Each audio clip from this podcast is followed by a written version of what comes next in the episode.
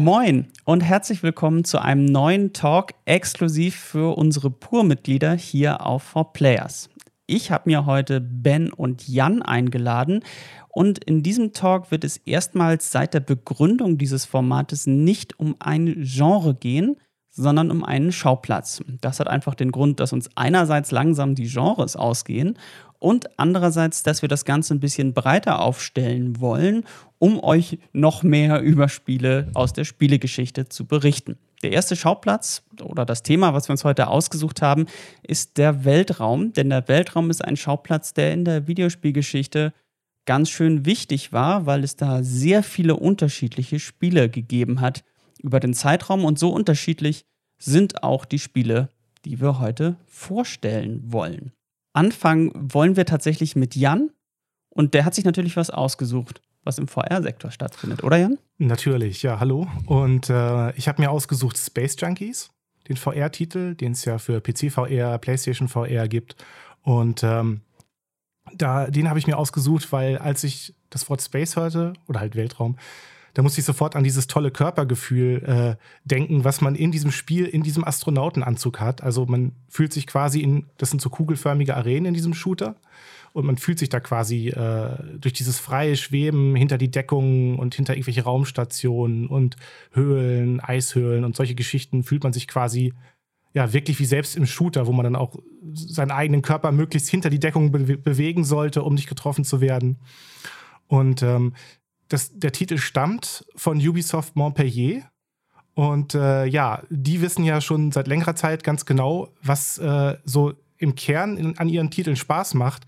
Zum Beispiel haben die ja auch diese modernen Rayman-Plattformer geschaffen, die ja dieses äh, 2D-Plattformer-Gefühl ganz toll haben wieder aufleben lassen. Schon vor ja, ungefähr zehn Jahren, als diese ganzen kleineren 2D-Plattformer noch gar nicht so gängig waren. Da haben die das ganz charmant und äh, im Comic-Stil umgesetzt. Und King Kong war auch so ein Fall als Starttitel für die Xbox 360, wo man auch wirklich so ein extrem cineastisches und trotzdem immersives Gefühl hatte äh, weil da gab es zum Beispiel gar kein HUD und äh, wenn man wollte, ja, nicht mal ein Zielkreuz beim Schießen und dadurch äh, fühlte man sich so wirklich auf diese, diese ferne Insel versetzt mit, äh, ja, mit King Kong und äh, all den anderen großen Kreaturen. Und man merkt schon, also diese Erfahrung, das, die erkennt man. Die erkennt man auch im Space Junkies, weil das halt auch dieses, äh, das war deren erster Versuch, ein Arena-Shooter-Gefühl in VR umzusetzen. So ähnlich wie es damals quasi war bei Quake 3 Arena oder Unreal Tournament. Und äh, ich muss ehrlich sagen, das ist auch das, was mir sofort in den Kopf geschossen ist, als ich das zum ersten Mal auf einer Messe ausprobiert habe weil es fühlte sich so ähnlich an wie auf äh, frühen LAN-Partys, äh, auf denen ich war, wo dann halt auch äh, ständig diese Arena-Shooter gespielt wurden, bevor Counter-Strike halt dann immer beliebter wurde. Und äh, ja, diese schnelle Action, ähm, sogar die Grafik wirkt eigentlich von Space Junkies ein bisschen veraltet. Das heißt, äh, das erinnert einen dann auch daran, aber es stört nicht wirklich, weil der Stil stimmt halt. Äh, ja, wie schon gesagt, ähm, man hangelt sich da halt so an diversen Leuchtpflanzen und Asteroidengürteln und so weiter vorbei. Und äh, dieser Anzug, der ist übrigens auch äh, eine ganz coole Sache gegen Übelkeit und für die Präsenz.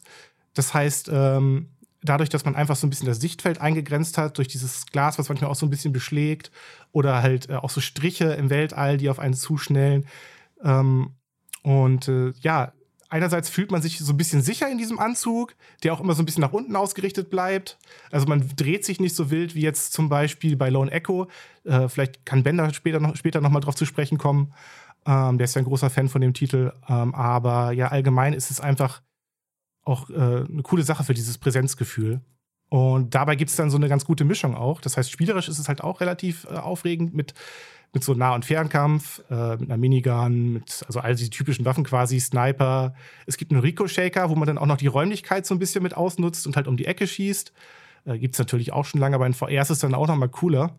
Ähm, und was mir mit auch am meisten Spaß macht, ist dann einfach den Gegnern auch mit dem Schwert aufzulauern, wenn man sie so ein bisschen in irgendwelche, in irgendwelche schmalen Abschnitte lockt und dann einfach mit dem Schwert zuhaut. Und da haben die Entwickler auch eine ganz tolle Lösung gefunden, dass sich da quasi diese Energie des Schwertes immer erst wieder aufladen muss, dass du halt nicht so wild kloppend durch die Gegend schweben kannst.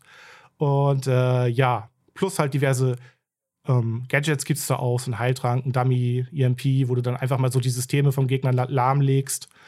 Und ähm, was was ich dann auch so bemerkt habe, so auf Dauer beim Spielen, das Coole ist halt auch, entweder sp spielt man es halt im Stehen, was am Anfang vielleicht noch ein bisschen, bisschen anstrengend ist, weil man dann irgendwann auch so ein bisschen, viele kennen das ja, die, die VR schon mal ausprobiert haben, wenn man so ein bisschen ins Schwanken, ins Schwanken gerät. Und ähm, da äh, hat sich dann herausgestellt, dass so ein Drehhocker auch eine gute Möglichkeit ist, das Ganze zu spielen, indem man dann einfach wirklich so in alle Richtungen äh, die Gegner erkennt und natürlich auch immer ein bisschen mehr so im Auge behalten muss, weil man sich ja komplett im ganzen Raum umguckt und nicht immer nur so vor sich auf den Monitor guckt. Ja, was natürlich auch ganz cool ist an dieser Sache, ist, dass die langsame Geschwindigkeit des Spiels, das ist ja auch oft so eine Sache, wo man sich dann bei VR-Shootern denkt, ja, hm, das stört mich jetzt ein bisschen, ich würde am liebsten einfach schnell losrennen. Und das ist so, man kennt diese Situation gar nicht so, in diesen Stationen zu schweben und deswegen fühlt sich das dann auch irgendwie nicht großartig störend an, wenn man es ein bisschen langsamer umsetzt.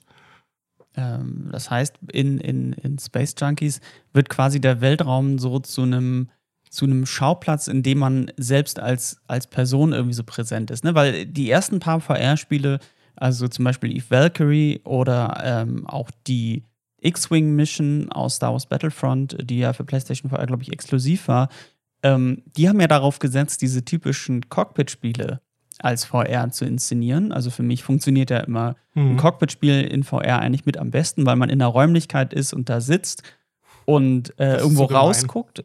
Und das, und das funktioniert, aber das funktioniert für mich in VR einfach irgendwie am besten, halt auch bei Rennspielen ja. zum Beispiel.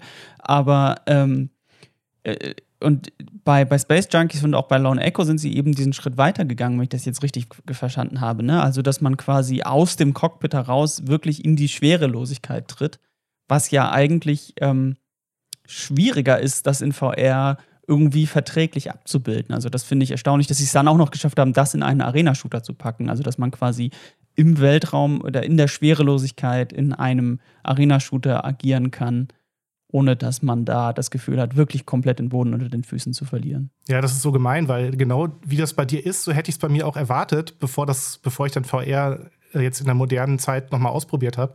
Ich dachte auch, boah, dann spielst du ganz, diese ganzen coolen Cockpit-Spiele, aber das sollte bei mir bisher nicht so sein. Auch äh, in Star Wars Squadrons zum Beispiel, äh, ja, da muss ich dann auch leider passen, obwohl es so schick aussieht.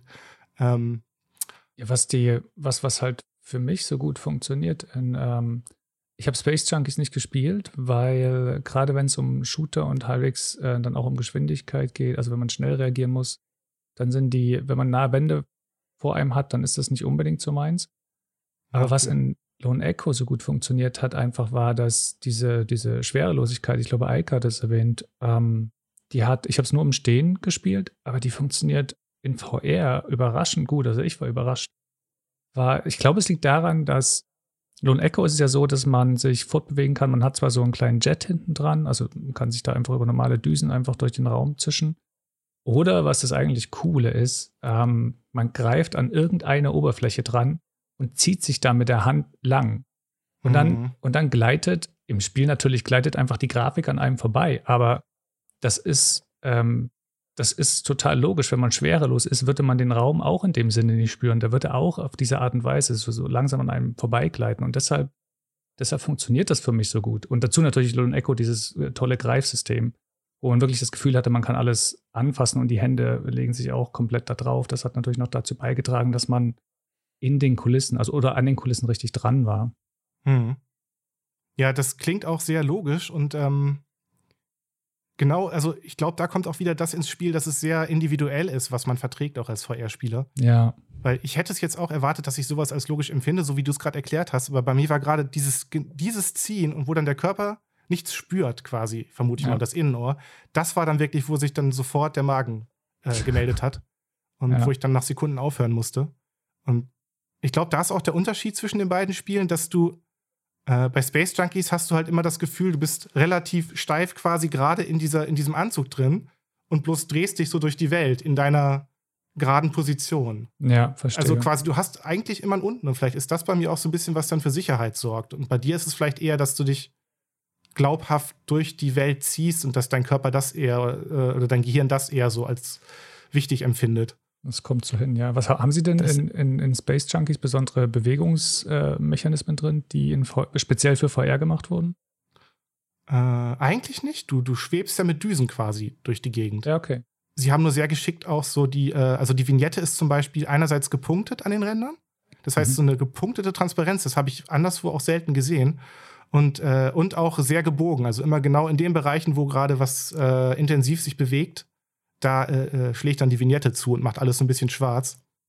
Ja. Ähm, Wie ist denn das ähm, wie sind denn die Schauplätze bei, bei, bei Space Junkies gewählt? Sind das eher so Innenräume, Asteroidenfelder oder hat man da auch wirklich mhm. so den Blick in die, in die Unendlichkeit? Weil bei dem Spiel, was ich vorstellen werde, da kommen wir noch drauf, ähm, da habe ich aber oft das Gefühl, auch ganz ohne VR am flachen Bildschirm, äh, das Gefühl von Vertigo. Also, dass ich, oh, wenn ich, ähm, also wenn du irgendwo runterguckst oder auch wie, wie in diesem, in diesem Film, ähm, der ja auch in der Erdumlaufbahn spielte, ich komme gerade nicht drauf, wie er hieß, aber äh, wo man im Kino durch den 3D-Effekt dieses starke Gefühl von Höhenangst hatte, also von diesem, diesem Blick in die Unendlichkeit und diesem Blick in die in große Höhe. Und das könnte ich mir in VR nochmal ähm, noch deutlich stärker vorstellen. Wie, ist, wie haben die dann das gelöst? Oder ist das einfach Teil davon? Ja, es ist zum Teil hast du halt die Außenwände in Raumstationen um dich herum, die kugelförmig sind. Mhm. Oder weitestgehend kugelförmig. Und äh, dann hast du halt auch so Asteroidengürtel und so weiter. Da ist einfach alles quasi auch kugelförmig, aber die Elemente in der Mitte bilden quasi eine Kugel, um die du auch herumschweben kannst. Und außen ist dann einfach das All, in das du halt nicht wegschweben kannst, weil du würdest dann irgendwann da aus, aus dem Spielfeld äh, mhm. landen. Okay. Und ja, was auch noch äh, also auch wenn die beiden Spiele so eine etwas unterschiedliche Herangehensweise haben, ist es doch so, dass beide auch so gut funktionieren, dass beide auch zum Beispiel bei den 2019 äh, Finals, Finals der äh, VR League Season 3, äh, dass die da auch äh, ja richtig E-Sports-mäßig umgesetzt wurden. Space Junkies ist ja an sich halt ein Multiplayer-Spiel und äh, Lone Echo, da war es dann der Ableger Echo Combat, der gespielt wurde. Und äh, da merkt man auch schon, also da war auch das Drumherum schon richtig professionell inszeniert. Noch vor Corona ging das ja in England ausgerichtet in Leicester. Was man aber noch merkt, ist auch, dass es eine Herausforderung gab, wie, wie setze ich das Ganze im E-Sports jetzt für den Zuschauer auch ansprechend um? Also jetzt nicht nur, dass man die Spieler sieht, sondern wirklich die Regie des Spiels selbst, weil da wurde, ja, da haben die Kameras eigentlich viel zu schnell gewechselt und selbst ich als aktiver Spieler war dann oft verwirrt, bei, bei welchem Spieler bin ich jetzt eigentlich, wo befinden sich die anderen und es wäre halt schwer, wirklich so diesen taktischen Entscheidungen zu folgen, weil du halt mhm. nicht so ein mhm. übersichtliches äh, ja, äh, Geschehen hast, wie was weiß, ich, was weiß ich, bei Counter-Strike oder so, wo du halt eher dann einschätzen kannst, was gerade passiert. Durch diese mhm. ganze Vertikalität noch ja. zusätzlich und ja. Hat es denn eine, eine, aktive Spielerschaft? Ja, leider jetzt, leider momentan nicht mehr. Äh, die Server okay. sind ziemlich äh, leer mittlerweile. Ja. So wie ich das mitgekriegt habe, immer wenn ich mal wieder raufgeschaut habe, was ja schade ist, und ja. aus dem Grund hoffe ich auch auf einen Nachfolger oder auf eine erweiterte Quest-Umsetzung vielleicht, weil technisch müsste das machbar sein. Also die haben zwar zu Beginn der Entwicklung immer gesagt, äh, auf Messen die Entwickler, ja, das richtet sich jetzt an High-End VR, aber ich glaube, das bezog sich auch immer so ein bisschen auf das Room-Scale-Tracking. Also, dass du halt, damals gab es ja oft noch VR-Spiele, die du, die du nur mit dem Controller spielen konntest und zu Beginn. Und ähm, ja. die wollten halt alles so richtig Room-Scale-mäßig prof professionell umsetzen, was sie auch geschafft haben. Ja. Ähm, sie waren halt nur eigentlich ein bisschen zu früh. Und das könnte man jetzt eigentlich ganz gut, wenn man so andere Titel sieht, das könnten die ganz gut lösen, indem sie einfach eine erweiterte Quest-Umsetzung. Ich meine, da könntest du ohne Probleme technische Abstriche unterbringen, weil das sind alles eher so stilisierte Grafiken. Das ist ja nicht auf hochgradigen Realismus getrimmt. Äh, sie haben auch extra eine, also auch für die Bewegung und so weiter, haben die eine eigene Engine entwickelt, Ubisoft, nämlich die Brigitte. Und äh, ich bin mir jetzt nicht sicher, inwieweit die Erkenntnisse daraus jetzt auch, also ich vermute mal, dass viele Erkenntnisse daraus auch in die Snowdrop Engine einfließen, äh, die ja zum Beispiel für The Division angewendet wird. Und ähm, weil die Snowdrop Engine, die soll jetzt neuerdings auch für die großen Ubisoft VR-Titel benutzt werden, wie zum Beispiel Assassin's Creed oder Splinter Cell. Und äh, ja, da hoffe ich mal, dass sie da halt nochmal drauf aufbauen, weil das Prinzip hat echt viel Potenzial. Äh, also ich sag mal so, die Schwächen waren höchstens wie so oft bei VR, dass, dass es so ein bisschen an Modi fehlte ne? und dem Drumherum. Ähm, aber an das Gefühl kommt es mir bisher so weniges, weniger andere Spiele heran. Ja. Also sogar, was ich ja sonst in anderen Shootern oft hasse, wenn da äh, irgendwelche Leute so albern irgendwelche Tanzroutinen abziehen, wo dir nur, äh, ja, wo, es eigentlich nur so fremdschämmäßig ist. Da ist es so, dass du in dem Spiel quasi du bist ja, du machst einfach selbst, was du machen willst in dem Moment, ne? Was weiß ich, irgendeine Jubelgeste oder ob du selbst irgendwie Tanzmoves da ja, ablieferst okay. oder weiß ich ja. nicht. Ja. Oder irgendeinen Finger aber, aber, aber Vorsicht, Jan, ich hatte, ich hatte, ich habe in Division 2 eine ganze Choreo aus verschiedenen. Wow. Das Spiel, was ich gerne vorstellen möchte, ist ein Spiel, für, wo der Schauplatz des Weltraums ähm, das eigentlich Wichtigste ist, also das Inhaltliche. Denn ich habe mir, ich habe mir lange überlegt, was man vorstellen kann. Es gibt ja quasi jedes Genre im Weltraum. Ne? Also wir haben ja gerade gehört, VR-Shooter ist äh, ein, eines der neueren Genres, im, die im Weltraum stattfinden. Aber es gab ja quasi ähm, schon eigentlich alles äh, von Adventures über, ähm, über Rundenstrategie, Echtzeitstrategie, ähm, Shooter und Simulationen Horror ähm, nicht vergessen. Horror gab es ja tatsächlich alles und ich habe auch lange überlegt, ob ich Dead Space nehmen soll. Ja. Habe mich aber da, dagegen entschieden, weil es ein Spiel gibt für mich, was den realen Weltraum und ähm, den Umgang der Menschheit mit dem realen Weltraum, ähm, was dem am nächsten kommt. Und weil es auch eines der Weltraumspiele ist, was ich am längsten und am intensivsten gespielt habe, habe ich das genommen, nämlich Kerbal Space Program. Das ist ähm, eine, eine Weltraumsimulation entwickelt von Squad, eine, eine unabhängige, ähm, also ein, ein Indie-Studio, was 2011 dieses Spiel in den Early Access veröffentlicht hat. Und da geht es eigentlich darum, dass man auf Kerbin, einem erdähnlichen Planeten, bewohnt von kleinen grünen Viechern, ähm, ein Weltraumprogramm, ein Weltraumexplorationsprogramm aufbaut, ähm, wo man eben nach und nach erst äh, orbitale Flüge veranstaltet, dann zum Mond fliegt und dann das ganze Sonnensystem erkundet.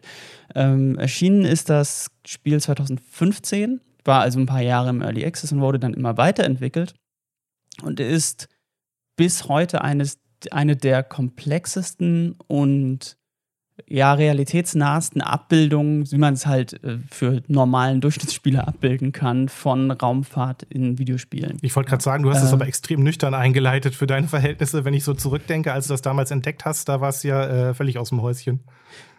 Ja, also, ist, äh, man muss den Leuten ja erstmal erstmal sozusagen. Man muss den Leuten ja erstmal äh, erklären, was das ist erstmal erklären, was das ist, weil sonst hat man ja gar keinen echten Bezug dazu. Also für ja. mich ist es tatsächlich ein Spiel, was, ähm, also das, es setzt eben darauf, um Raketen zu bauen, ähm, die äh, vereinfachten echten physikalischen Gesetzen folgen.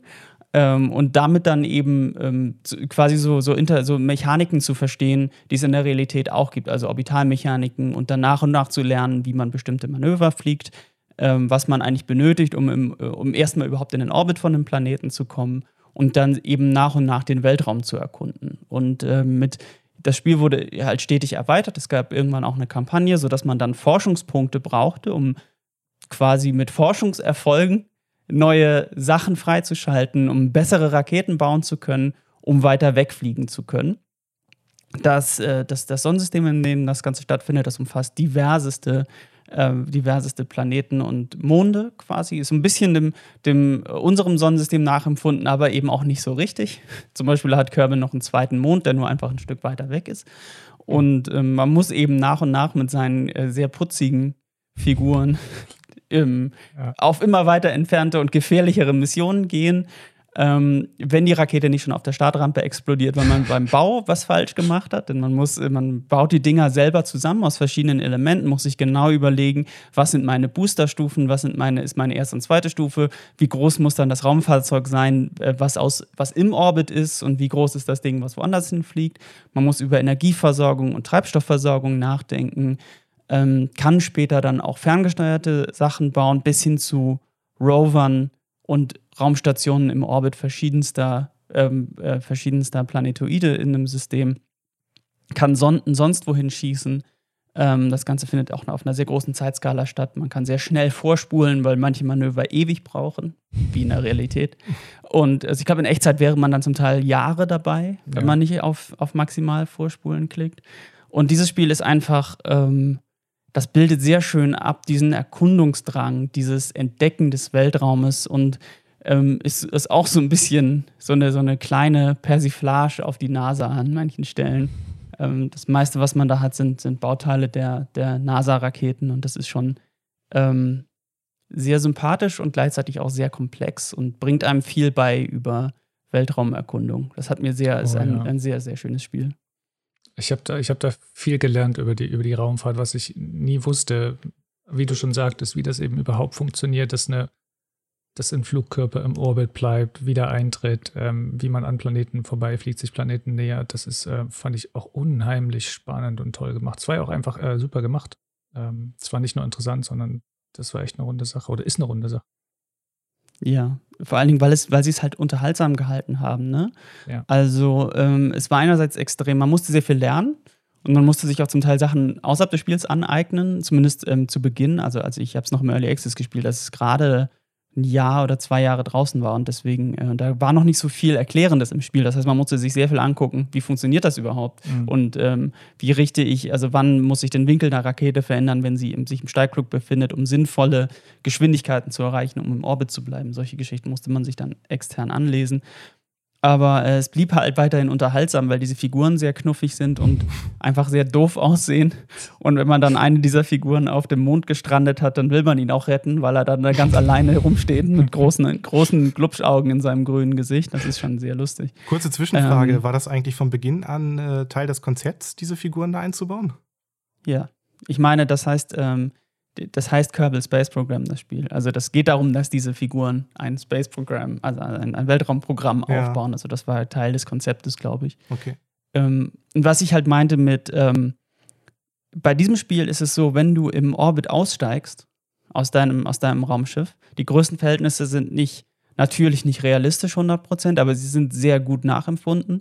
Und wenn du dann aus deinem kleinen Raumfahrzeug Raum, äh, Fahrzeug aussteigst, was sich im Orbit über dem Planeten befindet, und mit deinem, mit deinem Jetpack so ein kleinen, kleines Stück deine Beschleunigung veränderst und sich dann diese, deine kleine Rakete entfernt im Orbit und du sie fast nicht mehr sehen kannst, äh, und du dann alleine in diesem Weltraum schwebst, dann stellen sich mir jedenfalls die Nackenhaare hoch, weil du dann sehr alleine und sehr weit oben auf, auf den Planeten guckst und da sehr lange nichts drumrum ist. Also es ist ein sehr, ähm, schon, auf, schon in diesem Spiel für mich ein recht beklemmendes Gefühl. Also das ist ganz erstaunlich, ähm, wie, wie das funktioniert. Deswegen hatte ich diese Frage gestellt bei, bei Space Junkies, weil ähm, Ah, okay. ich mir das in VR noch viel eindrücklicher vorstellen könnte, wenn man dann so alleine in der Umlaufbahn ist und dann du dein Raumschiff so verschwinden siehst. Irgendwie. Äh, nur noch so ein Lichtpunkt ist irgendwo ganz weit hinten. Das, ist ja schon sehr cool. kleiner. Das ist ja ein kleines Arena. Areal. Ja, genau, deswegen. Nicht so riesig wie bei. Ähm, Ich, ich, ich glaube dann, wenn man Ja. das, wenn man das in VR anbieten würde, dann müsste man auch eine psychologische Helpline zur Verfügung stellen. Okay. ja, das könnte schon sein. Zumal man ja auch vieles auch aus, den, aus der Cockpit-Sicht gar nicht so richtig gesteuert bekommt. Ähm, weil man, also geht schon, es gibt ja eine Cockpit-Ansicht in dem Spiel, man kann das ja alles aus dem Cockpit spielen. Die haben ja auch, also es ist jetzt nicht, die, die Grafik ist recht einfach, weil da sehr viele, also einerseits, weil das Spiel jetzt mittlerweile schon ziemlich, ziemlich alt ist, also wir gehen jetzt ja fast, wir sind bald bei zehn Jahren des erst, der Erstveröffentlichung im Early Access, aber ähm, auch andererseits, weil dahinter, glaube ich, ziemlich rechenintensive äh, Dinge stehen, Mhm. weil sehr viele Dinge gleichzeitig berechnet werden müssen und ähm, deswegen hat man die Kulisse so einfach wie möglich gehalten. Ähm, das heißt, die Cockpits sind eher rudimentär, aber man könnte theoretisch, glaube ich, alles aus der Sicht des Piloten spielen. Ist ein bisschen problematisch, weil man gerade so bei Undock-Manövern im Orbit, wenn man äh, den dritten oder vierten Teil einer Raumstation gerade in den Orbit bringt, ähm, doch sehr genau sehen muss, wie, wie man, äh, wie weit die Undock-Punkte voneinander entfernt sind und in welche Richtung man beschleunigen muss und so. Ähm, das dann erfordert auch sehr viel Verständnis dafür, wie Momentum funktioniert und in welche Richtung man wie was beschleunigen muss. Das ist schon sehr interessant. Ja, ja, mit, mit Instrumenten und so, darum geht es ja in dem Fall nicht. Das ist eher eine, Ja. der Blick von außen auf die Raumfahrt. Genau.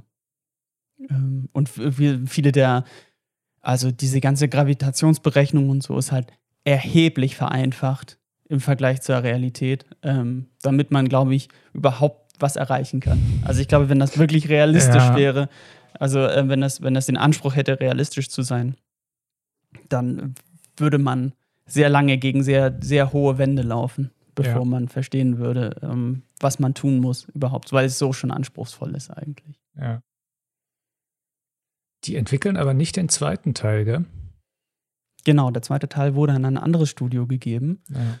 Und ähm, da hat man gerade auch so ein bisschen das Gefühl, dass da die Entwicklungshölle vorherrscht. Also so die, die, die Wasserstandsmeldungen, die da jetzt so rausgekommen sind, waren so ein bisschen. Klar, die letzte Meldung war, äh, dass der Einstieg einfacher sein soll, alles schön und gut, aber man hat seit der Ankündigung nicht so viel gehört, Das stimmt. außer dass Leute, glaube ich, ausgetauscht wurden und dass die Entwicklung irgendwann nochmal neu angefangen wurde und sowas. Also, ähm, äh, ja, ich, aber meine Hoffnungen sind trotzdem da, dass das das gleiche Spiel, also die, die, diesen gleichen das gleiche ansprechende Spiel sein wird, nur ein bisschen hübscher und vielleicht ein bisschen umfänglicher dann zum, zum Ende raus. Also, dass man dann, die, die ersten Trailer, die man gesehen hat, haben ja quasi gezeigt, dass man interstellar reisen kann, dass man äh, quasi mehr Science Fiction ins Endgame des mhm. Spiels mhm. bringt, dass man dann quasi ähm, größere Basen, die man übrigens auch jetzt bauen kann, aber dass man noch größere Basen und Rohstoffbasen bauen kann und interstellare Raumschiffe im Orbit und solche Geschichten. Das sind Sachen, die da, die jetzt gerade, oder zumindest als ich das letzte Mal reingeguckt habe, nicht verfügbar waren. Da ging es eben so mehr darum, einfach im Sonnensystem Dinge zu erforschen, wenngleich ja. man seine Kerbals natürlich trotzdem auf 20 Jahresreisen schicken konnte, um zum äußersten Planeten zu kommen. Hm. Aber ähm, genau, das ist schon. Ja, wie Jan, wie Jan meinte, also ich war sehr lange Zeit sehr begeistert von diesem Spiel. Müsstest du eigentlich also, auch ähm, aufpassen, dass die keinen Koller kriegen, sozusagen, in den 20 Jahren? Deine Kerbals? Nee, das war. Keine nee, das, äh, die waren Probleme. sehr die waren äußerst resilient. Okay. Und die konnten auch, die konnten es auch sehr gut ab, alleine in einem Raumschiff, auf einem, ohne Treibstoff in einem Raumschiff auf einem Mond zu stehen, während man versucht hat herauszufinden, was man jetzt machen muss, damit man den und den anderen, den man dann da ja hinschicken muss, um ihn zu retten, wieder nach Hause bekommt. So. Also insofern, ähm, ja. Ja, ist genau, und es gibt ja dann auch die, was halt ganz cool war, war, es gab natürlich die Möglichkeit, einerseits diese äh, so, so Saturn 5-mäßige Raketen zu bauen, die, die nicht reusable sind. Und wenn man sich sehr gut angestellt hat, konnte man auch Space Shuttle-artige Raumfähren bauen, die man über einen Wiedereintritt landen konnte. Ich habe das nie hinbekommen, weil ich ähm, die, weil man dann aerodynamisch ähm, versiert Flugzeuge bauen muss. Äh, und das habe ich einfach mhm. überhaupt nie hinbekommen, was das Spiel, wie, wie das in dem Spiel funktioniert, dass man da so ein Space Shuttle baut. Aber da habe ich doch ähm, also es gibt Videos, dass Menschen das hinbekommen haben, da so Space Shuttle-Sachen nachzubauen. Das ist schon ziemlich cool. Aber ist ja inzwischen auch stillgelegt. Das stimmt. Da war, glaube ich, war das nicht sogar schon stillgelegt, als das Spiel rauskam. Ähm, Würde ich jetzt sagen. Beinahe. Ich glaube, es war, es war zumindest, glaube ich, beschlossen, dass das Space Shuttle-Programm eingestellt wird, ne? Also, genau. Ich weiß. Auf jeden Fall, ähm, ja, ein sehr, also ich finde ein sehr interessantes Weltraumspiel äh, was nochmal einen sehr anderen, was spielerisch nochmal einen sehr anderen Blick eröffnet auf das ganze Thema, finde ich. Ja, was allein schon dadurch, dass man ständig immer, immer, immer mehr bauen, forschen, weiterreisen kann, neue Möglichkeiten hat, auch einfach unglaublich lange. Also es war ein unglaublich umfangreiches Aufbauspiel in gewisser Weise. Ja. Ähm, diesen Reiz hat es ja auch noch neben, dem, neben der Weltraumgeschichte, die dann natürlich ganz super war. Da genau. kam echt einiges zusammen. Also, ich habe es tatsächlich, als ich es das letzte Mal richtig gespielt habe, ähm, mir zur Aufgabe gemacht, quasi eine Raumstation zu bauen. Erst im Orbit von dem Hauptplaneten, also von Kerbin, und von da aus dann Missionen zum Mond starten zu können. Mhm. Ähm, und dann da quasi im Orbit des Mondes, glaube ich, noch eine Refueling Station gebaut, wo ich dann quasi Treibstoff lagern konnte, den ich von der von Kerbin dahin geflogen habe, um einen, um einen Multipurpose-Lander da zu haben, mit dem ich immer mhm. wieder landen und starten konnte, um ihn wieder cool. voll zu tanken. Das war, hat ganz schön lange gedauert, weil man halt mit jedem Start nur so ein kleines Teil zur Raumstation ja. bringen kann. Ne? So, so ISS-mäßig dann irgendwie so ein so ein Träger oder ein so ein Teil von so einem Tank und sich sehr genau überlegen muss, wie man die eigentlich zusammenbauen will. Ja. Ähm, das war schon, das war hat schon sehr viel ähm, Genau, das ist wie so ein Aufbauspiel. Da kommt dann sehr viel Motivation, dadurch sowas aufzubauen und weiterzuentwickeln. Ja.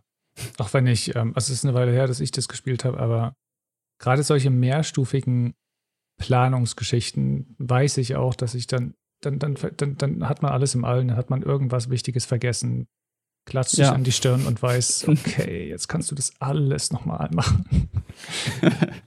ja, und vor allen Dingen, dann, dann das Witzigste sind dann so Unwägbarkeiten. Dann hast du deine Trägerrakete gebaut, die immer funktioniert und beim fünften Start funktioniert es irgendwie nicht. So, weil das Teil, ja. was du transportierst, irgendwie eine etwas andere Gewichtsverteilung hast ja. und du, du dadurch den Start anders ausführen musst. Und das ist dann, und, und, und dann, hä, wieso funktioniert denn diese Rakete jetzt nicht mehr? Ich habe die doch danach designt, dass sie immer wieder funktioniert. äh, was ja auch Probleme sind, sind die in der realen, also Raumfahrt auf eine andere Art, aber die ja trotzdem auch äh, funktionieren. Es ist ja immer sehr risikobehaftet und es ist längst nicht gesagt, nur, dass nur weil eine Rakete einmal gestartet ist, sie beim nächsten Mal genauso gut startet, weil da so viel falsch ja. laufen kann. Ja.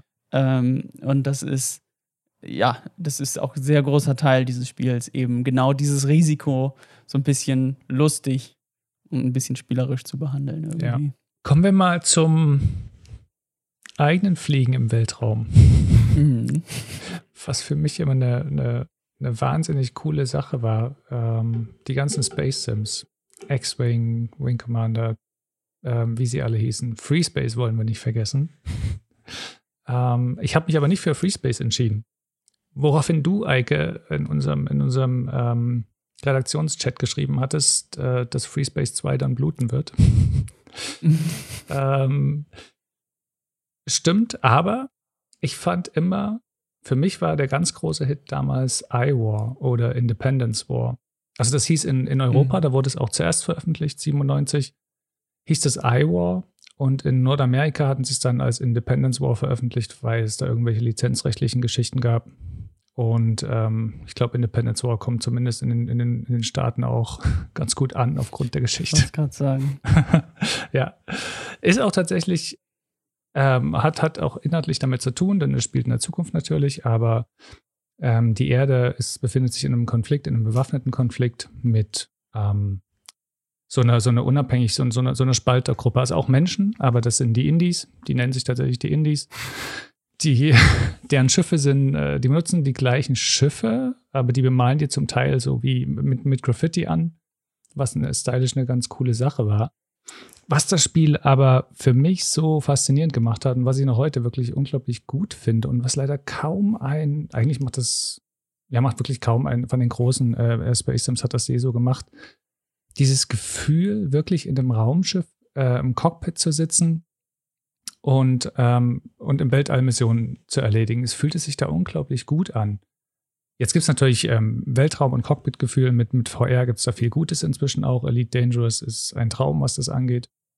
Aber dort hatte man, zum einen saß man nicht in einem kleinen Kämpfer, wie in TIE Fighter zum Beispiel oder in Free Space, sondern man saß in einer 150 Meter langen Corvette, nee, Dreadnought. Das war, oder es war, jedenfalls, es war eine Dreadnought.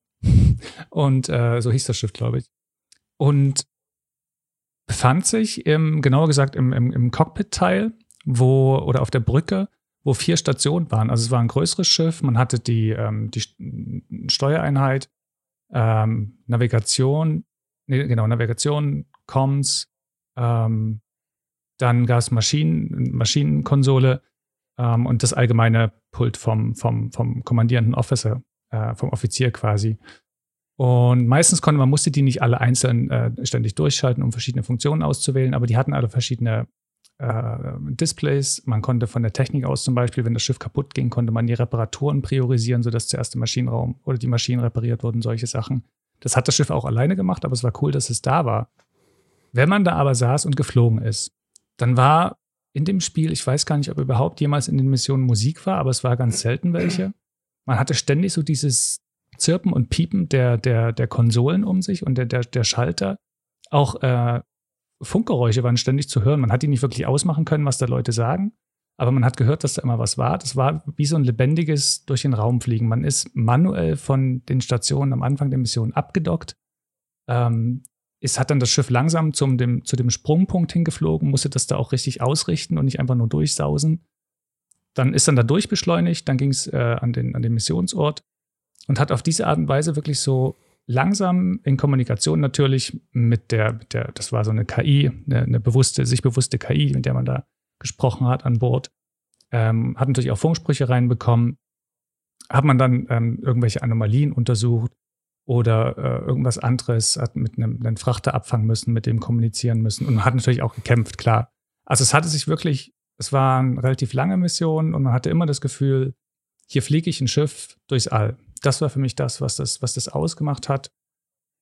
Genau, deshalb hat das einen, einen, einen super, super äh, bleibenden Eindruck bei mir hinterlassen.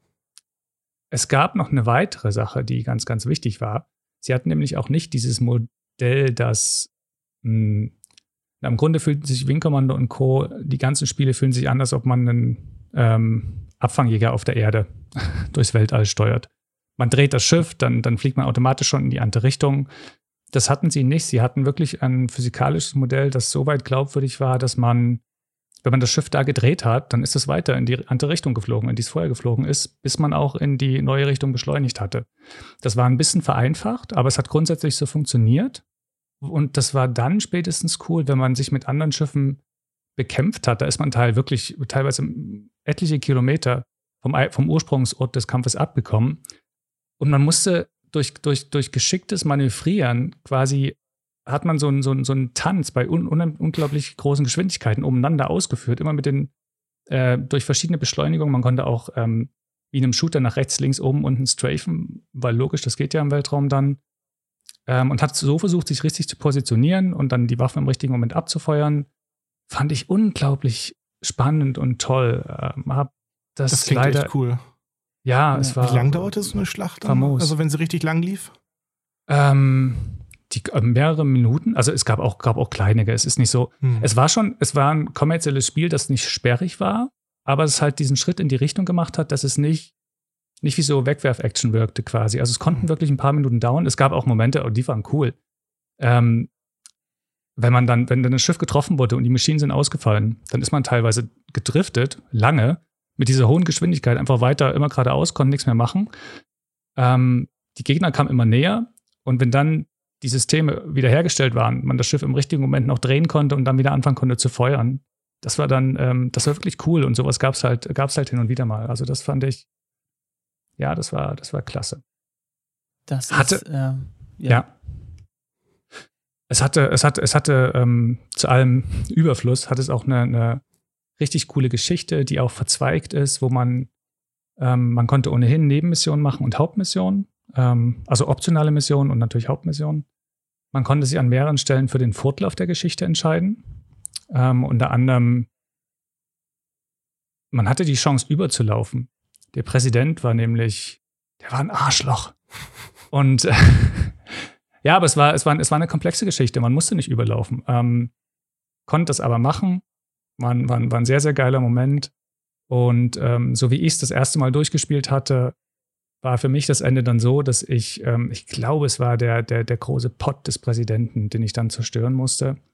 Und ähm, was in dem Spiel auch eine Besonderheit war, diese, diese, diese, diese Cockpit-Kapsel konnte man vom Rest des Rumpfes, also vom Rest des Schimpfes abtrennen. Und also die Brücke.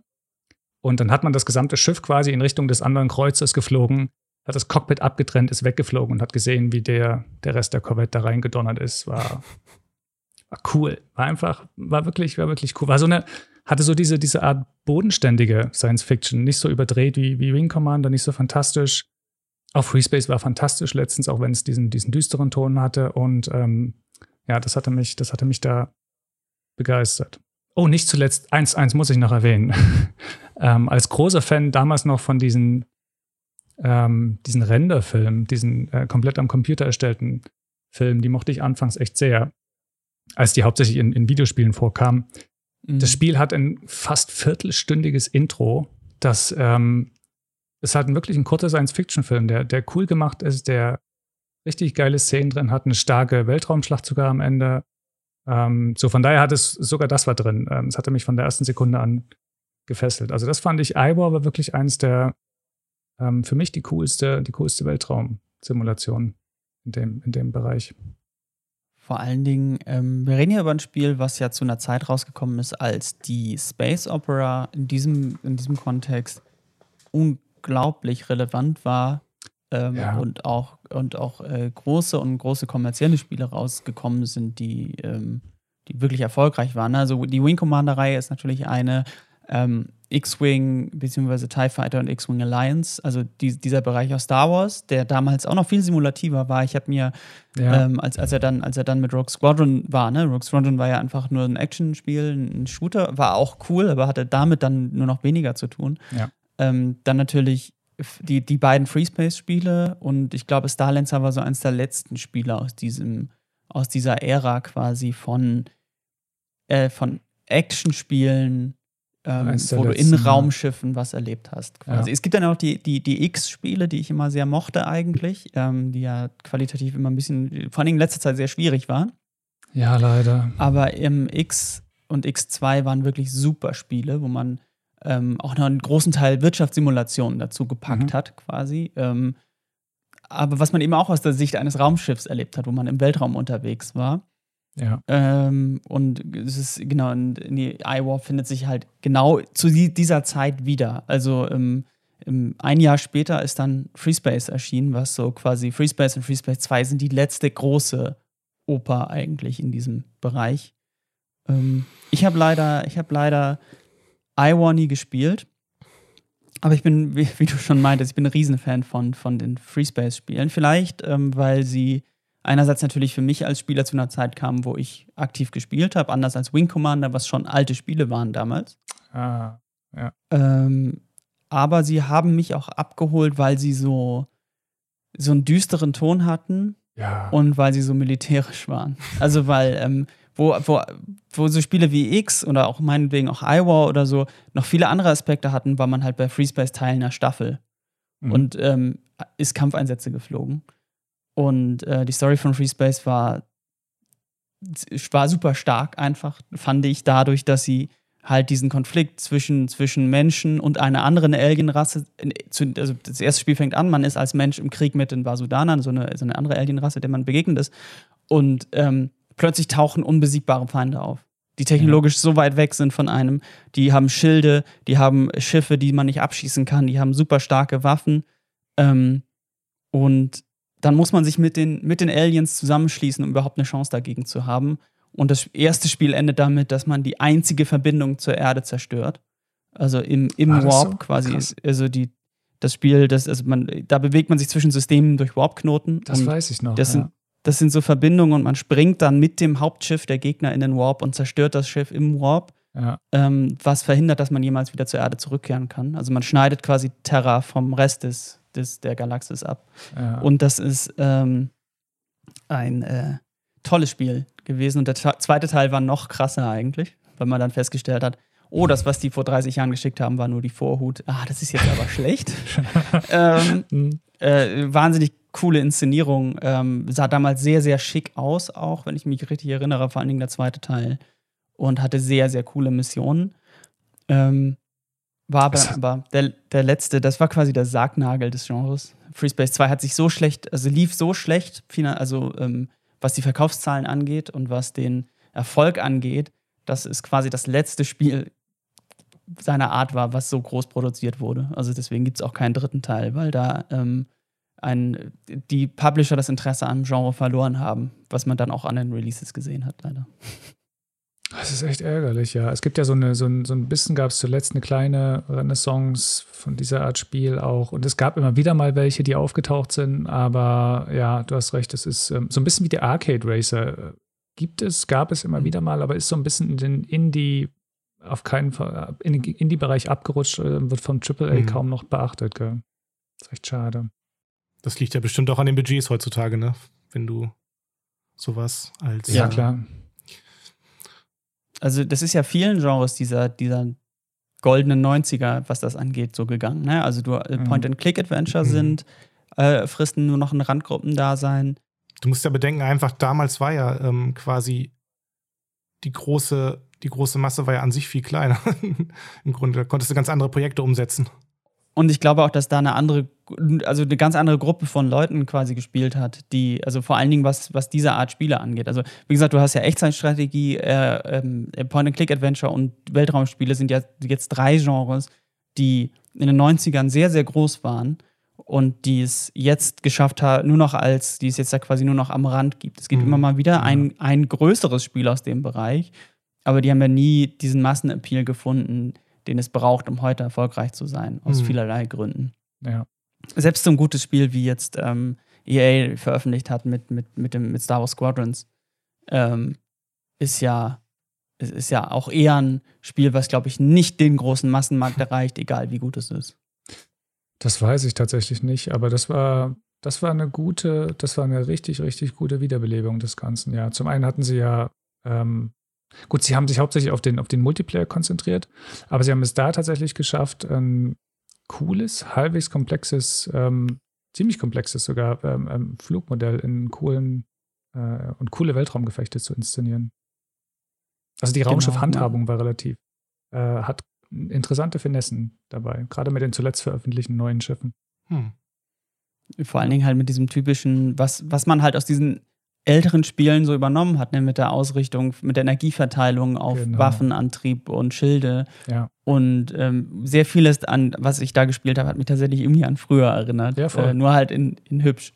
tatsächlich. Also in, also in, in modern halt. Also es sah so aus, wie ich die Spiele früher in Erinnerung hatte, wenn ich äh, ja. gegen die Shibana geflogen bin in FreeSpace. Sah das so aus wie in meiner Erinnerung, so aus wie jetzt bei Squadrons. Deswegen, ähm, genau, der Kampf auch gegen, gegen größere Ziele und solche Sachen, ja, das haben die schon, äh, schon gut wiederbelebt, aber ich glaube einfach, dass es nicht, leider nicht mehr dieses große Genre mit dem notwendigen, ja, mit, mit den notwendigen Ressourcen sein wird, was es sein müsste, um nochmal so ein Spiel wie FreeSpace in modern zu machen oder so ein Spiel wie iWar in modern zu machen. Ja. Also, dass man dieses epische, dieses große, heutzutage müsste man da viel mehr reinstecken, was man, glaube ich, sehr schwer nur wieder rausbekäme. Sagen wir mal so. Star Citizen versucht es ja. Und die stecken ganz schön das was stimmt, rein, ja. zumindest wenn man die, die, die Finan das finanzielle Backing äh, im Auge hat. Ja, weiß man das ja. Stimmt. Ja. Also es ist schon, es, da merkt man, glaube ich, schon, dass eine Sehnsucht dann noch da ist, dass es jetzt auch eine zahlungskräftige Kundschaft gibt. Das ist natürlich auch ein extremer Einzelfall. Ich meine, Elite ja. Dangerous ja, genau. läuft auch seit Jahren äh, richtig gut, aber das ist noch, glaube ich, nochmal ein anderes Projekt von der Dimension her. Das darf man auch nicht aus den Augen verlieren. Chris Roberts macht ja wieder große, fette Geschichte mit gefilmten, teuren Schauspielern, also namhaften Schauspielern. Ja. Ähm, und dazu ein offenes Universum mit etlichen Möglichkeiten. Das ist das eine große Mammutprojekt, was, was diese Art Space Opera immer sein wollte. Äh, das stimmt, ja. Es ist natürlich aber auch ähm, der quasi so der Wing Commander Mann, ne? Mhm. Ähm, und es ist natürlich, äh, da sind alle Leute aktiviert worden damals, als, es, als mhm. das Projekt vorgestellt wurde, was jetzt ja auch schon ein paar Jahre her ist. Ähm, da wurden ja wirklich alle Leute, die an diesem Genre interessiert sind, aktiviert ja. für dieses eine Spiel. Ja. Aber ich glaube, es fehlt an, an der kritischen Masse von Leuten, um jetzt ein Electronic Arts, ein Activision oder ein oder auch Sony oder Microsoft zu überzeugen, genauso viel, also die notwendigen Ressourcen zu investieren, um ein, um, um ein, keine Ahnung, ein neues X-Wing Alliance zu machen in richtig modern und richtig groß und richtig ja. Star Wars. In Star Citizen steckt ja, in Star Citizen, Citizen steckt erstens unheimlich viel Hoffnung drin, das darf man nicht ja. vergessen. Ähm, Weltraum hat, glaube ich, auch was mit Sehnsucht zu tun. Ähm, das spielt da auch so ein bisschen rein, dass man das, das möchte und gerne hin will und das kommt da so ein bisschen zusammen. Und dann ähm, Chris Roberts ist im Grunde, Star Citizen ist kein, ist kein Name. Äh, mhm. Das Spiel gab es vorher nicht, die Serie gab es vorher nicht. Aber Chris Roberts ist ähm, eine Instanz, die an sich schon ähm, mit Serien kann man leichter Geld verdienen und Chris Roberts ist in dem Fall so ein bisschen der Ersatz für eine Serie. Aber was Neues zu machen, ähm, EA hat ja auch mit Star Wars was Altes im Grunde wieder auf, aufbereitet, was gut ist, aber ähm, es ist eben nichts Neues. Es gibt äh, kein neues Spiel, das nicht FreeSpace, aber irgendwie anders heißt und jetzt hier kommt. Genau. Genau, Was immerhin schon mal ganz cool ist, ist, dass auch das Star Citizen allgemein, abseits des Genres, auch so ein bisschen äh, das Thema Weltraum wieder ja, in den Fokus gerückt hat. Das heißt, äh, die komplette, die komplette Spielerschaft hat sich ja eigentlich im Laufe dieser, dieser Entwicklung verändert, wieder, so was, was äh, auch die Begeisterung fürs Wel für den Weltraum angeht. Das hast du mhm. ja in mhm. anderen Genres auch viel häufiger wieder mittlerweile, was auch unter anderem dadurch passiert ist. Ja, das schwankt, glaube ich, eh immer so ein bisschen und her. Mal ist Fantasy groß, mal ist Science Fiction, mhm. mal mhm. ist es der Zweite Weltkrieg und dann ist wieder was ganz anderes. Ja. Ja. Ich hoffe, ich hoffe, dass der Weltraum noch eine Weile groß im Rennen ist. Derzeit, äh, derzeit sind wir da ja eigentlich, eigentlich ganz gut aufgestellt, ähm, auch in vielen anderen Bereichen. Ich meine, es gibt ja auch solche Spiele wie, wenn man auf Strategie steht, ähm, Spiele wie Stellaris zum Beispiel. Mhm. Oder ähm, jetzt mittlerweile auch schon älter, aber immer noch toll. Äh, Sins of a Solar Empire äh, mochte ich zum Beispiel auch sehr im Strategiebereich. Ja. Ähm, äh, Endless Space ist, ähm, ist, ist, eine, ist, ist, stark. Also so, da gibt es ja, es gibt ja schon einige Sachen ähm, äh, aus auch verschiedenen, aus verschiedenen Universen. Ähm, Warhammer 40k kriegt in letzter Zeit auch einige ganz gute Spiele. Da muss man zwar genauer hingucken, ja. aber ähm, äh, auch da gibt es ähm, mit, mit äh, Battlefleet Gothic äh, gute Vertreter, finde ich, äh, die diese sehr spezielle Art von Sci-Fi inszenieren, auch mit Weltraumschlachten. Ähm, mhm. Genau, da wird man dann, also da sind wir gerade eigentlich in so einem High, was, was ähm, Sci-Fi angeht, finde ich. Nur eben diese typische äh, Form von Space Opera im Cockpit, die fehlt nach wie ja. vor so ein bisschen. Ja, ich glaube, damit sind wir an einem, an einem natürlichen Ende. Wir sind an einem natürlichen Ende des Weltraums vorerst angelangt. wir, wir bedanken uns für, für eure Aufmerksamkeit, dass ihr uns äh, beim Schweifen in der Vergangenheit zugehört habt. Ähm, ich glaube, wir sollten den Weltraum nochmal aufgreifen in nächster Zukunft. Vielleicht die ganze Cockpit-Geschichte. Mhm. Ähm, danke an alle Pur-Abonnenten. Danke an Eike, an Jan. Das war sehr nett. Und wir hören uns das nächste Mal. Jo, bis Auf dann. Wiedersehen. Tschüss. Tschüss.